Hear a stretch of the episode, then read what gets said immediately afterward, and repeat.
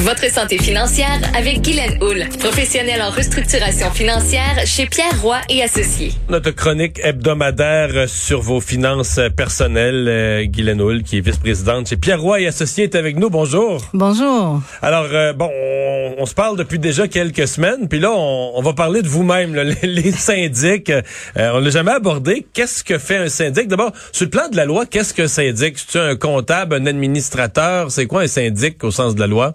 En, en général, c'est pas nécessaire d'avoir une formation professionnelle, malgré que effectivement plusieurs d'entre nous ayons, avons une formation professionnelle, que ce soit des comptables, des avocats, des notaires, mais en général, ce n'est pas nécessaire.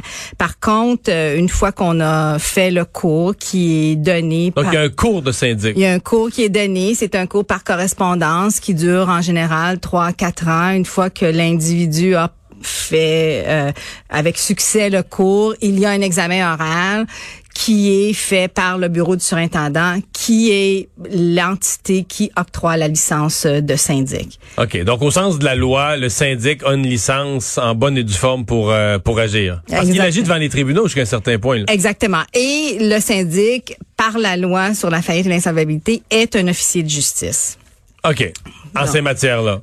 Exactement, exactement. Okay. Euh, qui, euh, qui et pourquoi a recours à un syndic?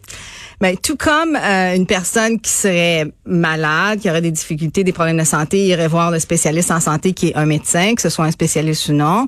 Euh, les gens qui ont des difficultés financières devraient consulter un syndic. Mais ce, ce n'est pas le mot syndic qui fait vraiment peur à plusieurs personnes. Syndic est associé souvent juste à faillite. Là. À, ce, à ce niveau de difficulté financière-là, faut pas attendre si longtemps, vous allez me dire. Là. Exactement. Puis, puis on essaie vraiment de changer cette attitude-là. Les difficultés financières, c'est toujours un sujet tabou. Les gens aiment pas vraiment en parler.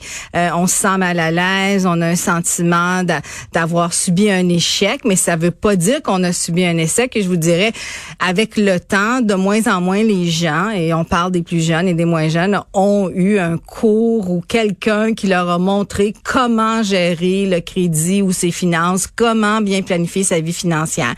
Donc, c'est certain que euh, une des approches que les deux associations de syndics ont fait, c'est de changer notre nom. Fait qu'on n'est pas juste des syndics, on est des syndics autorisés en insolvabilité.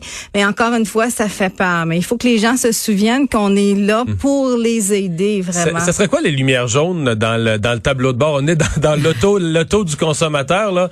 Les lumières jaunes qui allument et qui te font dire, ouais, là, t'es pas juste serré comme tout le monde est serré à toi et moi, là, t'es plus que serré. T'es en difficulté financière au sens de consulter un syndic. Exact. Donc, les, les lumières jaunes ou peut-être même rouges qui vont s'allumer là euh, serait avoir la difficulté à payer ses, ses factures mensuelles normales, là, son compte d'électricité qu'on paye toujours en retard, le compte d'internet, ne pas payer ses cartes de crédit au complet à la fin du mois lorsque le compte vient dû, euh, utiliser une carte pour payer des créanciers. Donc c'est donc, tu payes tes dettes avec, une carte de crédit. Euh. Exact. Payer ta dette d'Hydro-Québec avec ta carte de crédit. Je pense, en fin de compte, on peut pas payer Hydro-Québec avec la carte de crédit, mais payer ta, ton téléphone cellulaire avec ta carte de crédit parce que t'as pas suffisamment d'argent dans ton compte de banque, ça n'a pas de bon sens. Puis on sait tous les cartes de crédit à 18, 19, 20 c'est vraiment... Euh, Donc, quand t'es rendu là, tu te cales. T'as un vrai problème. Là. Exact. Puis d'autres symptômes qui sont moins évidents, c'est de reporter des paiements. Donc, reporter un paiement sur ta voiture euh, parce que tu es incapable de le faire, reporter un paiement hypothécaire. Et les institutions financières les autorisent, ces reports de paiement. Ouais. Euh, la personne qui... Euh, la personne qui reçoit sa paye un jeudi là, puis qui en a pu, qui s'en va sur internet, qui fait ses paiements qui étaient en retard parce que la personne a, a appelé, puis t'es en attente, puis t'as promis, puis tu tu vides ta paye en 24 heures, mais juste à payer des comptes en retard c'est pas bon signe, il t'en reste plus pour manger. exact. Ça, c'est une grosse lumière rouge qui, ah s'allume, là, vraiment. Ça arrive, ça? Ça arrive, ça arrive. Et les gens, ça, devient... Euh, un automatisme. La paye rentre, on paye tous nos créanciers, on n'a pas d'argent pour acheter l'épicerie, pour. Alors on met l'épicerie sur la carte de crédit. Exactement. Donc on revient toujours, puis éventuellement, ben il reste plus de place euh, sur la carte euh, de crédit. Quel est le rôle du, du syndic qui accueille un nouveau client pour une première fois? Moi, je vous dirais, notre premier rôle, c'est vraiment de rassurer les gens qui viennent nous voir. On n'est pas là pour les mettre dans le trouble. On est vraiment là pour les aider. Pas pour les juger non plus, puis leur dire t'aurais pas dû acheter ça.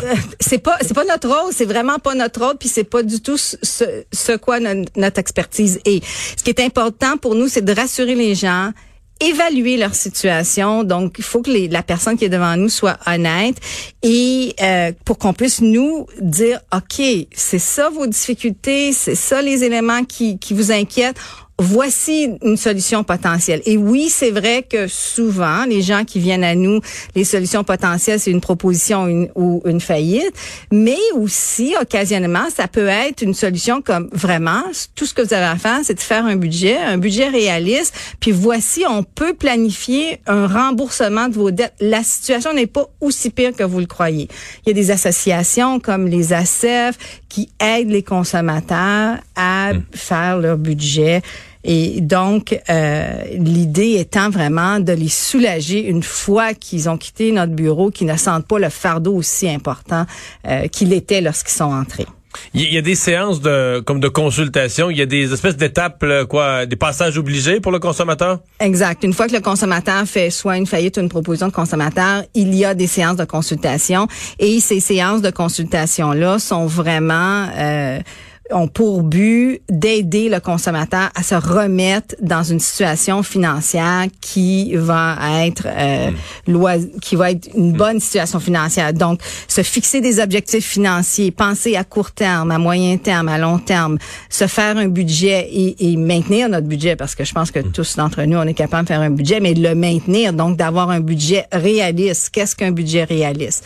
Euh, et également euh, de discuter en général du crédit c'est pas nécessairement mauvais d'avoir du crédit, mais faut l'utiliser d'une façon adéquate.